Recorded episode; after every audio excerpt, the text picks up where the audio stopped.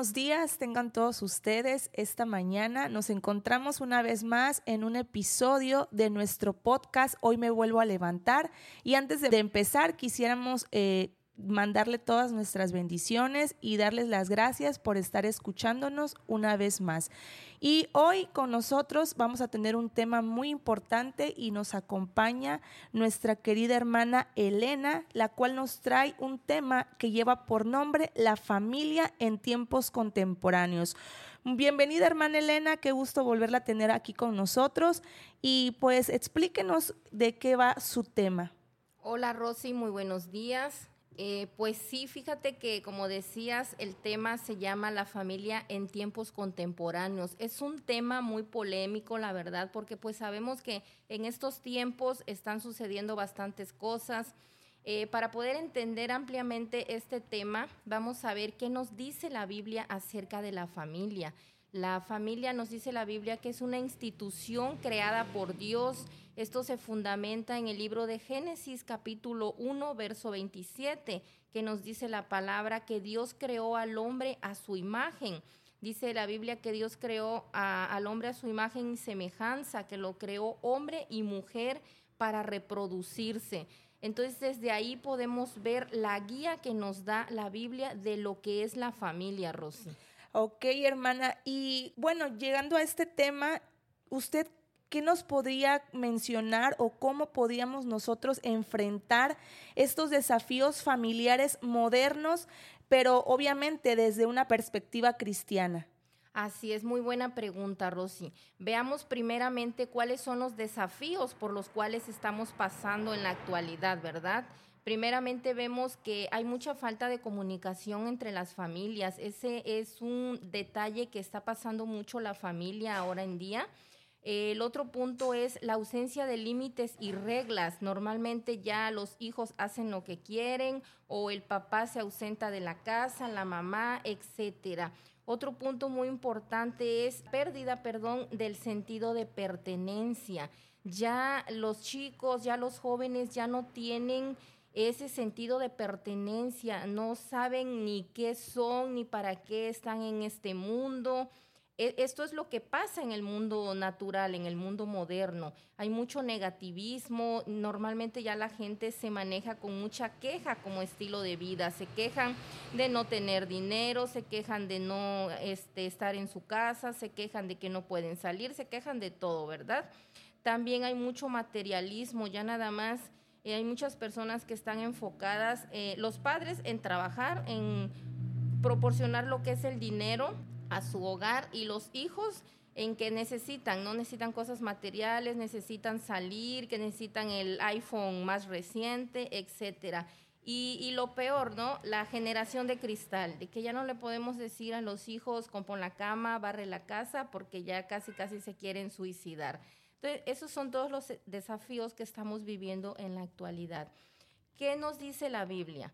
En Juan 15, 5 nos dice, yo soy la vid, vosotros los pámpanos. El que permanece en mí y yo en él, este lleva mucho fruto. Dice, porque separados de mí, nada podéis hacer. Aquí nos dice primeramente que separados de Dios no podemos hacer nada, que la clave está en buscar a Dios, mantener esa conexión con Cristo y cultivar una vida de oración, la lectura de la escritura y el sacrificio personal. ¿Qué entendemos por sacrificio personal? De que también como familia, como padres, debemos de sacrificar un poco de nuestro tiempo para poder estar con nuestros hijos, para poderles dar a nuestra familia, al esposo, a la esposa, a los hijos, ese tiempo de calidad, pero también eh, una lectura bíblica, ¿verdad?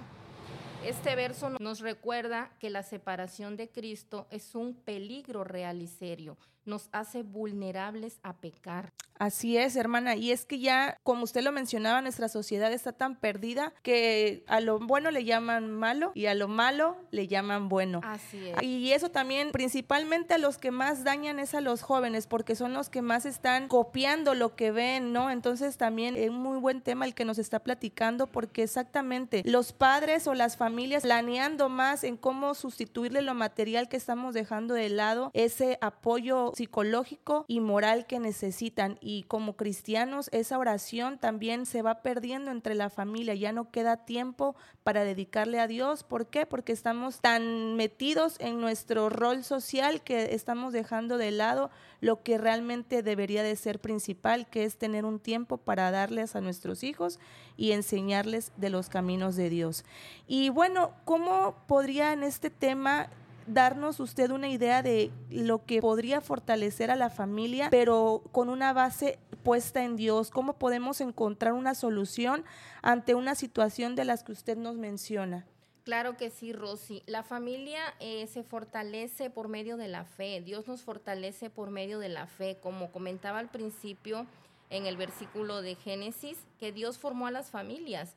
Esto nos debe de quedar muy claro, principalmente. Cuando comprendemos esto, nos comprometemos a hacer su voluntad. Cada quien asume su rol en la familia. Desafortunadamente, cuando no hay temor de Dios, cada quien hace lo que quiere. En una familia hay roles que cumplir. Dios nos da la identidad y nos hace ser hijos obedientes.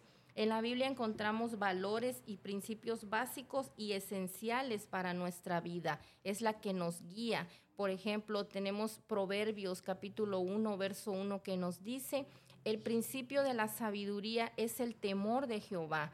Al depender de Dios y de su sabiduría, como padres podremos guiar a nuestros hijos en el temor de Dios, claro está, a cumplir con las reglas y las obligaciones que ellos deben de tener, siendo nosotros mismos un ejemplo de ellos, inculcándoles valores y principios bíblicos. Te menciono un ejemplo.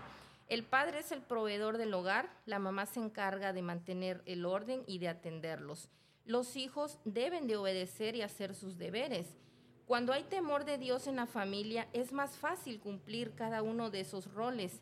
Y así sucede cuando hay una situación especial, cuando hay un problema, eh, pero tenemos la fe en Dios. Oramos, le pedimos que Él tome el control de la situación.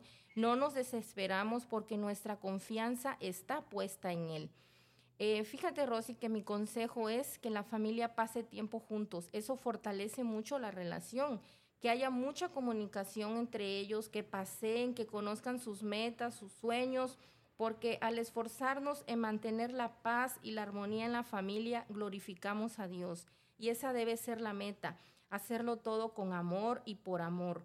Cuando piensas en agradar a Dios, tus acciones siempre serán las correctas, sin gritos, sin maltratos, sin amenazas, con fe, paciencia y sabiduría. Dice la palabra en 1 Corintios 10, 23 todo me es lícito, mas no todo me conviene. Hagamos hijos responsables, siendo padres responsables, porque Dios creó y nos dio a la familia, a esa familia que tenemos, y Él nos pedirá cuentas de lo que hicimos con ella. Excelentes consejos, hermana Elena.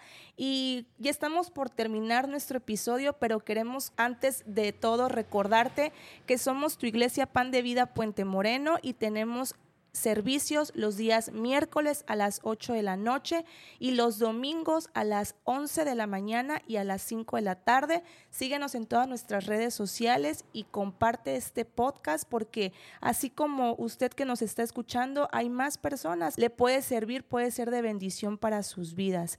Y hermana Elena, ¿algo más que nos quiera compartir?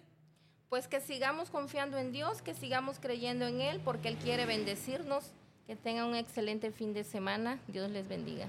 Esto ha sido todo por hoy. Deseamos que la paz de Dios esté siempre con usted, que Él sea su guía y que siempre les llene de sabiduría. Hasta la próxima.